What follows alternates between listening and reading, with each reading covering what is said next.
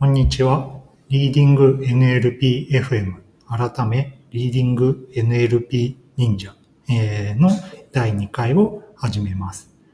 ちょっと名前を FM から忍者に変えたのは、ちょっとドメイン取得でいろいろトラブルがあって、まあ他のドメインでもいいかなっていうので、まあ Google ドメインズとか使いたかったので、えー、まあちょっと見ていたら、まあ忍者っていうドメインが、まあいいんじゃないかなと思い、えー、使いました。まあ忍者ってまあ NHK のテレビとかで、まあ忍者先生とか、まあいろいろあるんですけど、まあ、こっそり、えー、LNLP、えー、LLNP じゃないや、えー、NLP に関する、まあ、論文を紹介できればいいなという、まあ、後付けの理由で、まあ、忍者に、え、しました。今日紹介する論文は、えー、シグダイアル2018、まあ、今年ですね。で、ベストペーパーに選ばれたゼロショットダイアログジェネレーション with Cross Domain Latent Actions というタイトルの、えー、カーネギーメロン大学からの研究を紹介したいなと思います。まあ、これ何のテーマかっていうと、応答生成、対話生成と言われるテーマで、えー、前回対話システムについてやりましたけど、前回は対話システムの、えー、ユーザー発話を受けて、それがどういったドメインかみたいなものを、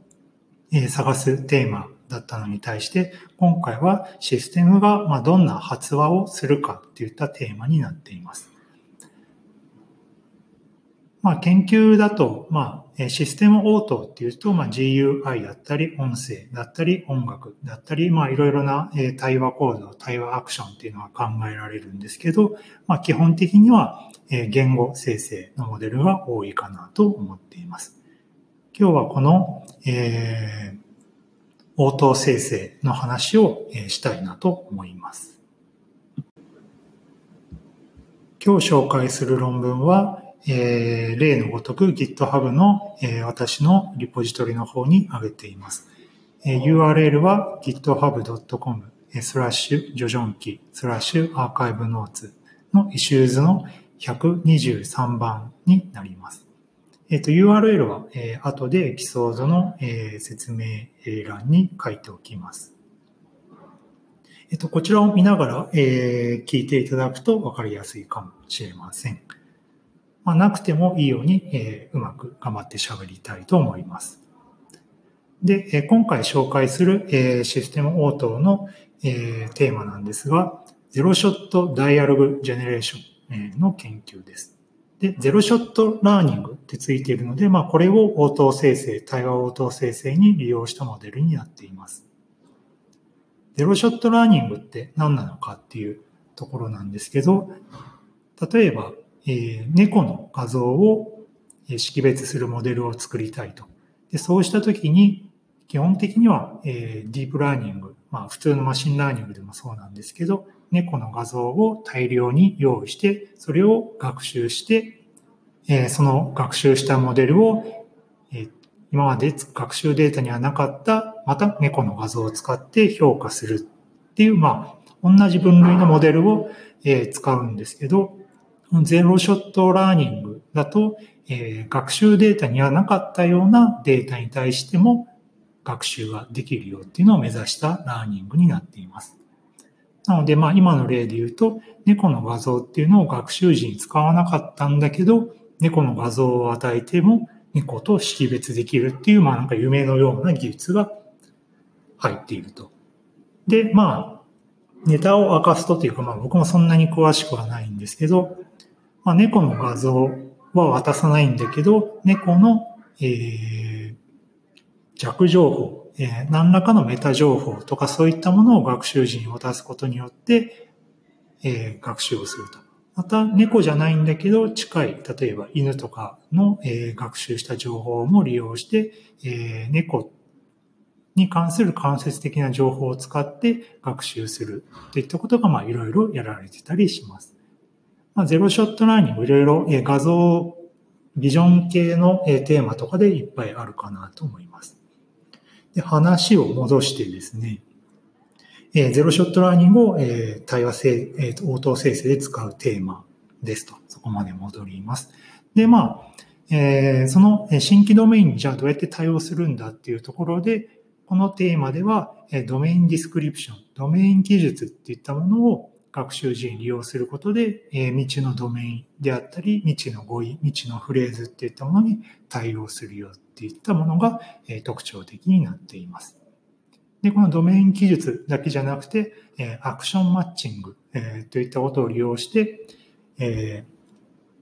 クロスドメイン、え複数ドメインにおいてえ学習できるえモデルをえ提案しています。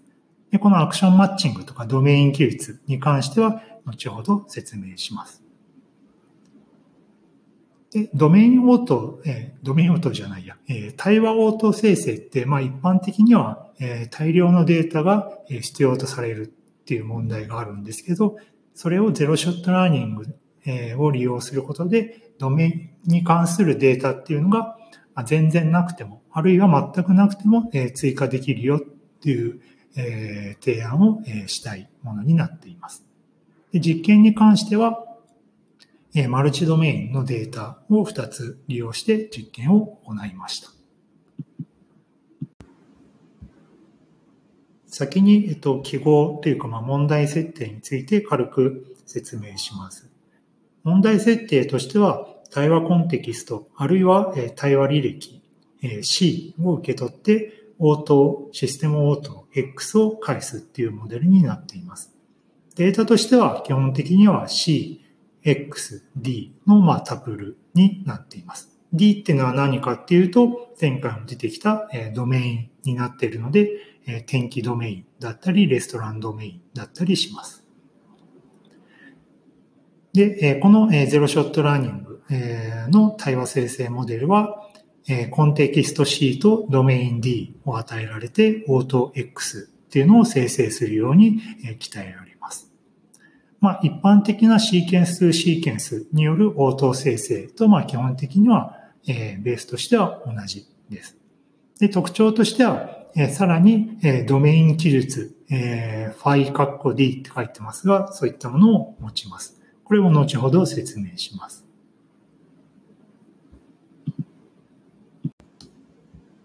では、提案モデルについて、えー、一つずつ説明していきます。まずは、えー、最初から出てきているドメイン記述、ドメインディスクリプションに関する説明です。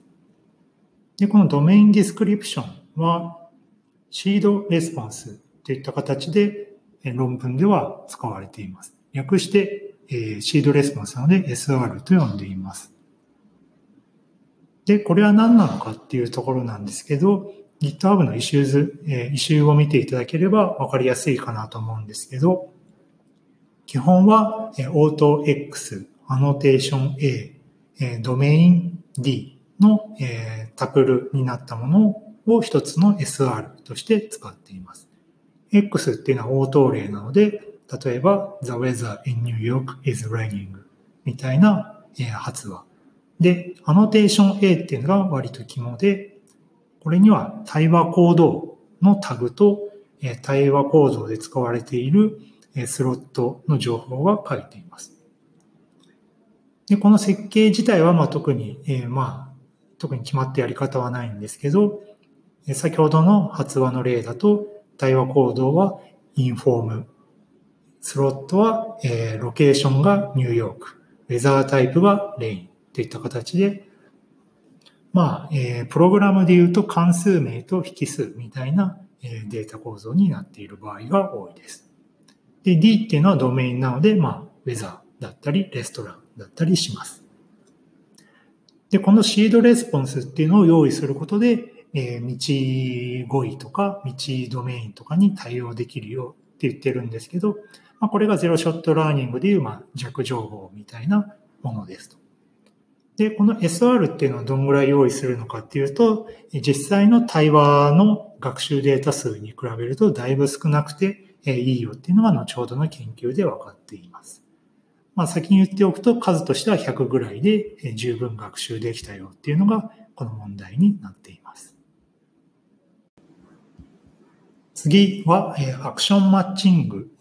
略して AM ですね、の説明になります。ここちょっと結構、えー、ややこしいというか、えー、規模が大きいので、えー、図などを見見れた場合は見た方がいいかもしれません。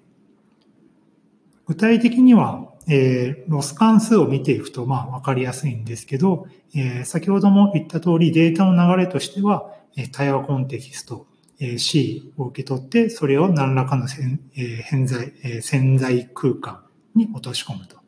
で、その潜在空間の落とし込んだもの、えー、Z っていうのを、えー、デコーダーにかけてあげて、システムオートを生成するっていうのが、えー、基本的な流れになっています。で、これは普通のシーケンスとシーケンスのやり方と、まあ、一緒なんですけど、えー、ゼロショットラーニングにあることと、まあ、先ほどのドメインディスクリプションっていうのを使うっていうのが肝になっています。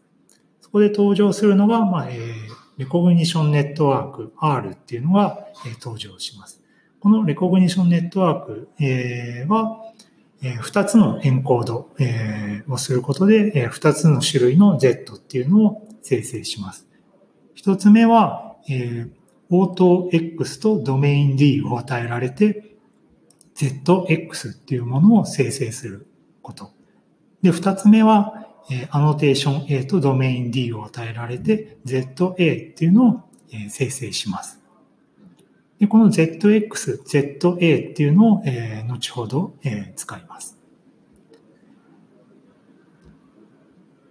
で、えっ、ー、と、先にこれを言っておこうかな。そうですね。えっ、ー、と、ZX と ZA って、まあ、同じ、えー、R を使って出しているんですけど、まあ、引数が X と A で違うと。えー、要は、システムオートを入力とするか、アノテーションを入力とするか。で、その ZX、ZA っていうのが異なるんですけど、えー、大元の前提として、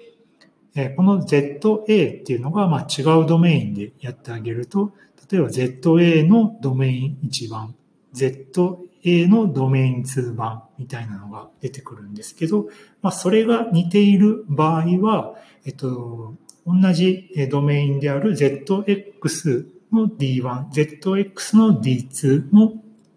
えー、一緒、えー、近いんじゃないのっていう、えー、前提を置いてあげていると。で、式でえ見ると分かりやすいのかなと思うんですけど、この X と A っていうのどっちを入れても、まあ、基本的にはえ似たような潜在空間に落とし込んでいくよっていうのが、えこのモデルの肝になっています。で、えっと、図の説明に戻ると、え FE と FD っていうのがあって、まあ、これはよくあるシーケンスとシーケンスと一緒なんですけど、えコンテキストとドメインを与えられて潜在空間 ZC っていうのを得ると。で、その Z を受け取って、デコーダーがシステム応答にデコードするっていうのが FD になります。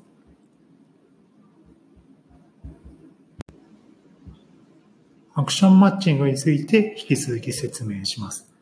ちょっと論文を読んでいてアクションマッチングっていうのがどこからどこかっていうのがちょっと分かりにくいところであるんですけど、基本的には、えー、レコグニションネットワーク R に対して、えー、XD を入れようが、AD を入れようが、まあ、ZX、ZA がそれでできるわけですが、えー、それに関して、えー、似たような、えー、値を取るように、えー、学習していこうっていうのが、まあ、アクションマッチングっていう理解で説明していきます。で、このモデルの学習が、えっと、非常に、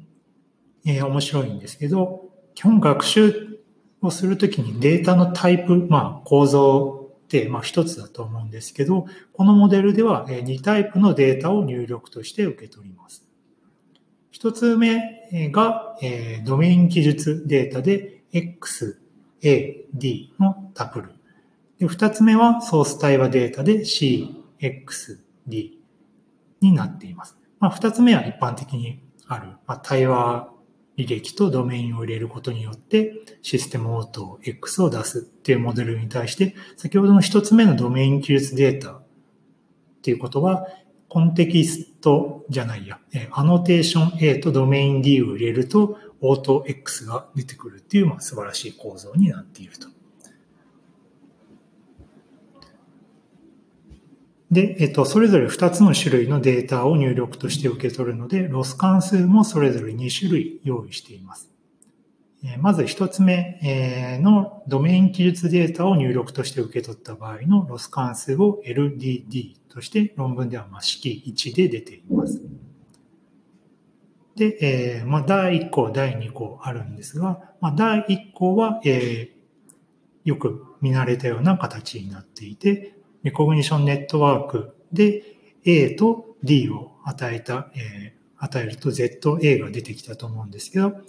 その ZA が与えられた状態でシステムオート X を出す。その時に尤度を最大化するように出す。まあ、よくある sequence to sequence とかのロスの項目に似ているものになっています。で、第2項が特徴的で、えー R の XD と R の AD、つまり ZX と ZA の距離関数にえー、何らかの係数をかけたものをロスとして加えていると。要は、まあ、正則化みたいな形になっていて、ZX と ZA が、まあ、できるだけ、えー、近ければ近いほどロスは、えー、小さくなるっていうことで、えー、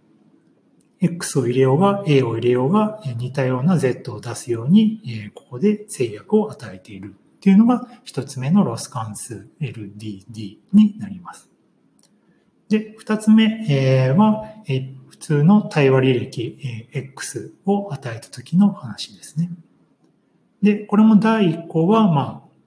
よくある sequence to sequence な感じなんですけど、対話コンテキストとドメインを与えることによって、システム応答 X を出すときの、まあ、尤度を最大化するような、え項。で、第2項は、さっきとちょっと似ているんですけど、え RXD、え ZX とえー、FE、えー、コンテキストとドメインを与えられた時の、えー、ZC ですね。要は ZX と ZC の距離を、えー、類似させるような、項を追加しています。なので、まあ、一つ目と二つ目を合わせると、まあ、ZX、ZA、ZC が、まあ、基本的には似たような値になるような、生息化、に近い制約を与えているっていうのがわかります。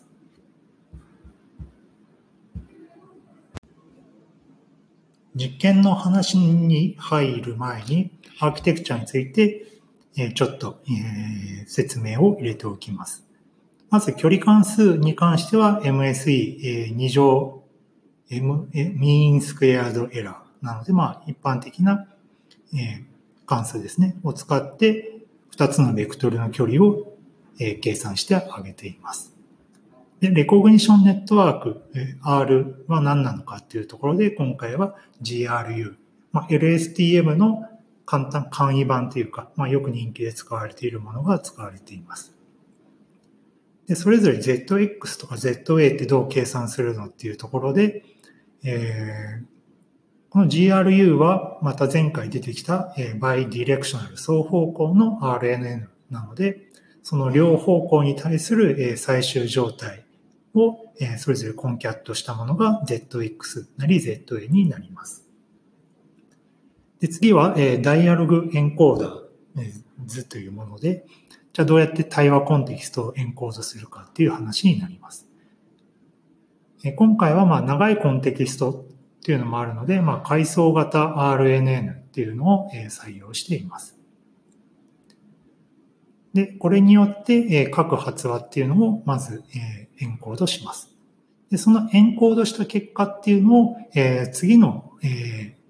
RNN、この論文だとディスコースレベルの LSTMRNN って呼んでますが、図を見ていただくと分かりやすいのかなと思うんですが、2段階の RNN っていうのを組み入れていますと。要は最初は単語レベルで RNN したものに対して、その単語レベルで RNN したやつを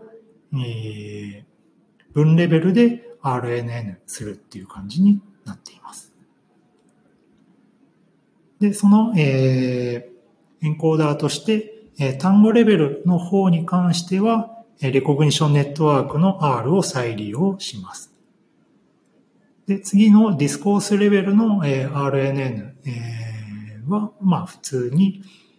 えー、また双方向で学習してあげて、各文の潜在変数のシーケンスができるので、その最後の潜在変数 v, k を潜在コード z, c として利用しています。で、k っていうのは何かっていうと文の数。なので、各文ベクトルの、各文ベクトルを RNN したものの、え最後の状態を Z として使うっていう意味ですね。はい。で、次、応答生成をする、まあ、レスポンスデコーダーのところなんですけど、これは2つのタイプを実験しています。2つのタイプの、え LSTM、RNN を利用しています。1つ目は、アテンション機構を利用していて、各対話コンテキストっていうのにアテンションを適用します。要はデコーダーの各、えー、時刻 t で、それぞれ対話コンテキストの、ま、どこに注目すればいいかなっていうのを計算する、ま、一般的なアテンションモデルを採用しています。二つ目は、えー、今流行りの、えー、コピー機構を採用したものになっています。コピー機構は、えー、ポインターセンチネル、えー、ミクスチャーモデル PSM っていうのを利用してあげると。これは何かっていうと、えー、シーケンスとシーケンスとかの応答部分、デコーダー部分だと、えー、次の単語っていうのを出すときに、まあ普通は、えー、ある持っている単語モデル、ボキャブラリのモデルからまあソフトマックスして、えー、どの単語かなっていうのを見るだけなんですけど、え、コピー機構が入っているものだと、え、その確率分布に加えて、え、対話コンテキストの中の単語に対して、それをコピーするような確率分布も解いてあげると。要はその混合分布っていうのを解くことで、えー、道語、知らない語彙に対しても対話履歴に入っているからコピーするだけで持ってこれちゃいましたみたいなことが実現できるモデルになっています。このコピー機構を使うと、えー、アウトオブボキャブラリーの問題に、えー、対応できるっていうので、今人気みたいですね。では次に利用したデータセットに対して説明します。使ったデータセットは2つあります。1つ目は SIM ダイヤルっていう、まあ、この、えー、ペーパーを書いた著者らが自分たちで作った、えー、生成ツールによって出てくるものになっています。ここで生成される対話はスロットフィリング型まあ、先ほどの転居を確認するような、えー、タイプ、タスク思考対話って呼ばれてたりしますが、そのタスク思考対話を人工的に生成するツールになっています。で、生成するにあたって、えー、ASR、えー、音声認識の信頼度であったり、フロえ、スロットフィリング数とかもカスタムしてどうやら生成できるみたいです。でさらに、えー、人工対話っていうと Facebook の、えー、バービーとかがあったりするんですが、これよりも、例えば対話コンテキストが50単以上あったりだったり、えー、話し言葉の、えー、話し言葉の、えー、なんていうんですかね、エラー。例えば、言い直しだったり、ためらいみたいなものも、えー、含んでいるっていうので、より challenging だよっていうのをアピールしています。で、えー、データセットは、まあ、よくある train、え、 development、test の3つに分けているんですが、まあ、 zero-shot learning っていうことで、え、テストデータには、え、未知のドメインっていうのを入れています。で、このデータだと、えー、レストラン、バス、天気っていうのがトレインに入っていて、テストにはレストラン、映画、レストランスロット、レストランスタイル、のドメインを含んでいます。で、えっ、ー、と、レストランスタイル、レストランスロットなんですけど、まあこれ何かっていうと、えー、レストランスロットっていうのは、えー、未知のスロットっていうのを含んだ、えー、データセットになっている。要は、学習データにはなかったような、えー、レストラン、えー、バーミヤンが入っているとか、そういうものです。で、レストランスタイルっていうのは、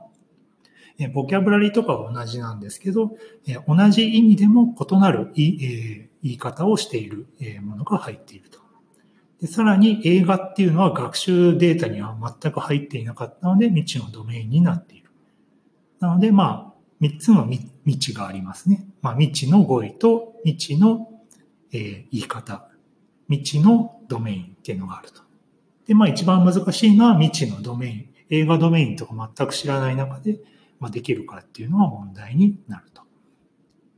で、SR に関して、シードレスポンス、ドメイン技術に関しては、各ドメインでランダムに100個利用したみたいです。で、え二つ目のデータセットは、スタンフォードで最近、リンクを貼っていますが、公開されたマルチドメインの対話です。これは、車のカーアシスタントの対話を想定していて、ドライバーと、車の中にいる、まあナビゲーションエージェント君みたいな、えー、技えー、ナビゲーション、ナビゲーションエージェント君との疑似対話ですね。 Wizard of Oz で対話データは生成しているので、実際には人同士の話し言葉でデータはできています。で、これは3ドメイン、天気ドメイン、ナビゲーションドメイン、スケジューリングドメインの3ドメインがありますと。で、SR を作んないといけないので、150個の発話をランダムに選んで、エキスパートがアノテーションをしたみたいです。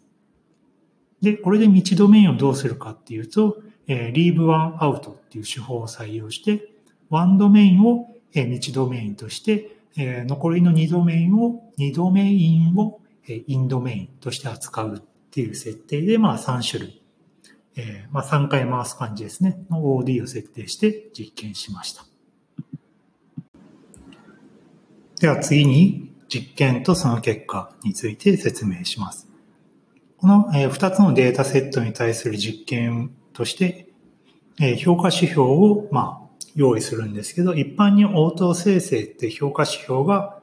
どう設定するのか難しいと言われています。まあ、ある発話を何らかのユーザー意図に分類するっていうのは、意図を何らかの形で定義してしまえば、ただの、え、決定的な識別モデルとして解けるんですけど、応答生成っていうのは、まあ、人の言葉をイメージしてもらうとわかりやすいんですが、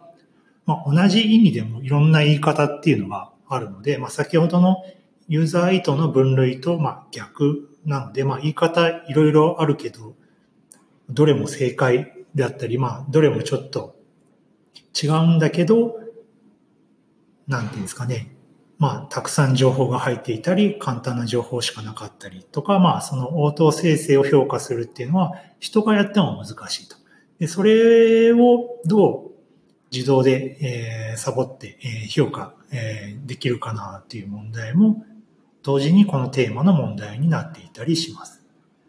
で、肝心のこの問題、えー、この論文の評価指標としては、基本的には、えー、5つえ入れています。1つ目はえ、ブルーと言われる、まあ、N グラムベースの、まあ、見かけ上の、え単語の一致率みたいな、えものですね。よく機械翻訳とかの評価指標で使われているものです。このブルーっていうのと、エンティティ F1、まあ、F、F 値ですね、これ。リファレンスに、えあるスロットを、え生成した応答が含んでいるか。っていう指標。三つ目が Act F1。これはリファレンスにある対話コード。また、例えば inform とか request とかの対話コードを含んでいるかどうかっていうもの。で、四つ目が、え KBF1。これは KB の、まあ、ナレッジベースですね。のクエリが、クエリキーが、えー、クエリとキーでしょうか。クエリが含まれているかを調べています。で、ちょっと説明してなかったんですけど、このモデルでは出力、システムが出力した応答は、まあ、基本的に自然な発話なんですけど、その中に特殊な DB の検索クエリみたいなものが含まれています。まあ、これによって、まあ、新しい場所とか地名とかで一緒か、場所とかレストラン名とか、新しい語彙に対しても KB クエリ、えー、として、まあ、何らかのシンボルにしておけば対応できますぜ、みたいな、えー、指標です。指標というか、まあ、書き方ですね。はい。で最後に、えー、BEAK ビーク、まあなんて読むかわかんないですけど、 BLEU entity act、えー、KB のまあ頭文字を取って、まあ、ビークと書いてるんですけど、その各値の幾何平均を計算したモデルになっていあ指標になっています。で、これをシムダイヤルに対して行っていて、スタンフォードの学習データに対しては、対話コードと KB クエリっていうのは提供されていないので、ブルートエンティティだけ評価しました。で、結果に対しては、えー、異臭の方に貼ってあります。で、比較した手法としては、えー、アテンション付き、コピー機構付き、えー、アテンションプラスアクションマッチング付き、コピープラスアクションマッチング付きの、えー、4つを比較しています。で、まあ、えー、提案手法であるコピー機構とアクションマッチングっていうものが、非常に強くなっていると。で、えー、アテンションっていうのは、えー、よく使われている手法なんですけど、道ごい、えー、とかがあると、まあ、全然対応できていなかったり、え、コピー、え、機構っていうのは、え、例えば一部のドメインでできていなかったりしたと。で、一部のドメインって何なのかっていうと、この論文では、グリートコードは全然できていなかったよと言っていると。で、グリート、えー、まあ挨拶ですね。挨拶って基本対話の最初のターンで行われるので、えコピー機構っていうのは、え過去発話から、え単語を、えパクッと、え持ってくるっていうモデルなので、こういう最初のターンとか履歴があんまりないときは、まあ、全然生きてこないと。えー、なので、まあ、コピー機構はその辺が弱いよと言っていると。それに対して提案手法のアクションマッチングっていうのはシードレスポンス、ドメイン記述から得られた知識があるので全然勝っているよっていうのを分析しています。で、えっと、訂正評価も行っていて、ここで各モデルの生成例っていうのがあるので、それを見ると分かりやすいかなと思います。えプラスコピーや、えコピー機構を使うことで、え道語彙に対しても、え対応できているし、えアクションマッチングを利用したことによって、道フレーズに対しても対応できたよっていうのが、えわかる、えいい例になっています。また、え採用したシードレスポンスの数、え今回は100になっているんですけど、それも、えシードレスポンスの数を0から200で動かして、え性能がどう変わるか、ブルーが、ブルーとエンティティですね、がどう変わるかを、え見ています。で、え図を見ると、SR は100ぐらいで、まあ、頭打ちになっているので、まあ、100っていうと対話の数が、まあ、数千とかある中でだいぶ小さいっていうので、SR、アノテーションがついたラベルデータは全然少なくていいよていうのをアピールしています。今回はゼロショットラーニングを利用してドメイン、違う、対話応答生成を行うっていったモデルを紹介しました。このモデルはシグダイアル2018対話で一番大きい学会ですね。のベストペーパーを取っているということで紹介しました。このモデルでは、道語彙だったり、道フレーズ、道ドメインといったものに対して、ドメイン記述であったり、コピー機構であったり、アクションマッチングといった新しい手法を取り込ん、まあ、コピー機構は毎回ありますが、新しい手法を導入して、応答生成の state of the art を示したっていった面白いモデルになっていたのではないかなと思います。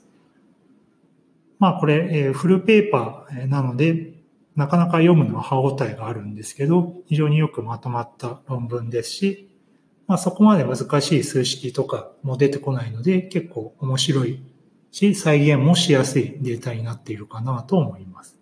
で、また、著者らが、えー、GitHub に、えー、コードであったり、データセットを全部公開しているので、追試っていうのも結構簡単にできると思います。ということで、リーディング NLP 忍者第2回は zero-shot learning の論文を説明しました。この論文については github.com スラッシュジョジョンキーアーカイブノーツのイシューズの123番に貼ってあるので、ぜひ見てみてください。で、このポッドキャストの、感想とか、コメントとか、間違ってるよとか、まあ、そういった、えものがあれば、ね、ぜひツイッターなり、えツイッターはジョジョンキでやっているので、そちらに送ってください。で、ツイッターとか、えこの LL、LNLP 忍者のドメインとかも取って、えー、ウェブサイトとかも作る予定なので、まあ、こうご期待ということで、まあ、末長く、ん？生温かく見守っていただければ良いかなと思います。では、それでは。